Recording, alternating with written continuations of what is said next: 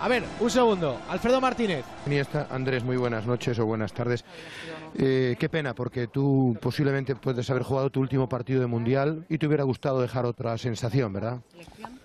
Bueno, eh, es una realidad que, que hoy es, es mi último partido con, con la selección. Eh, a nivel individu- individual, pues se, se acaba un- una etapa maravillosa y, y a partir de ahí, pues bueno, a veces los finales no son como, como uno sueña o espera, sino que las circunstancias pues lo marcan. Andrés, ha sido muy duele- triste todo. Perdona. Andrés,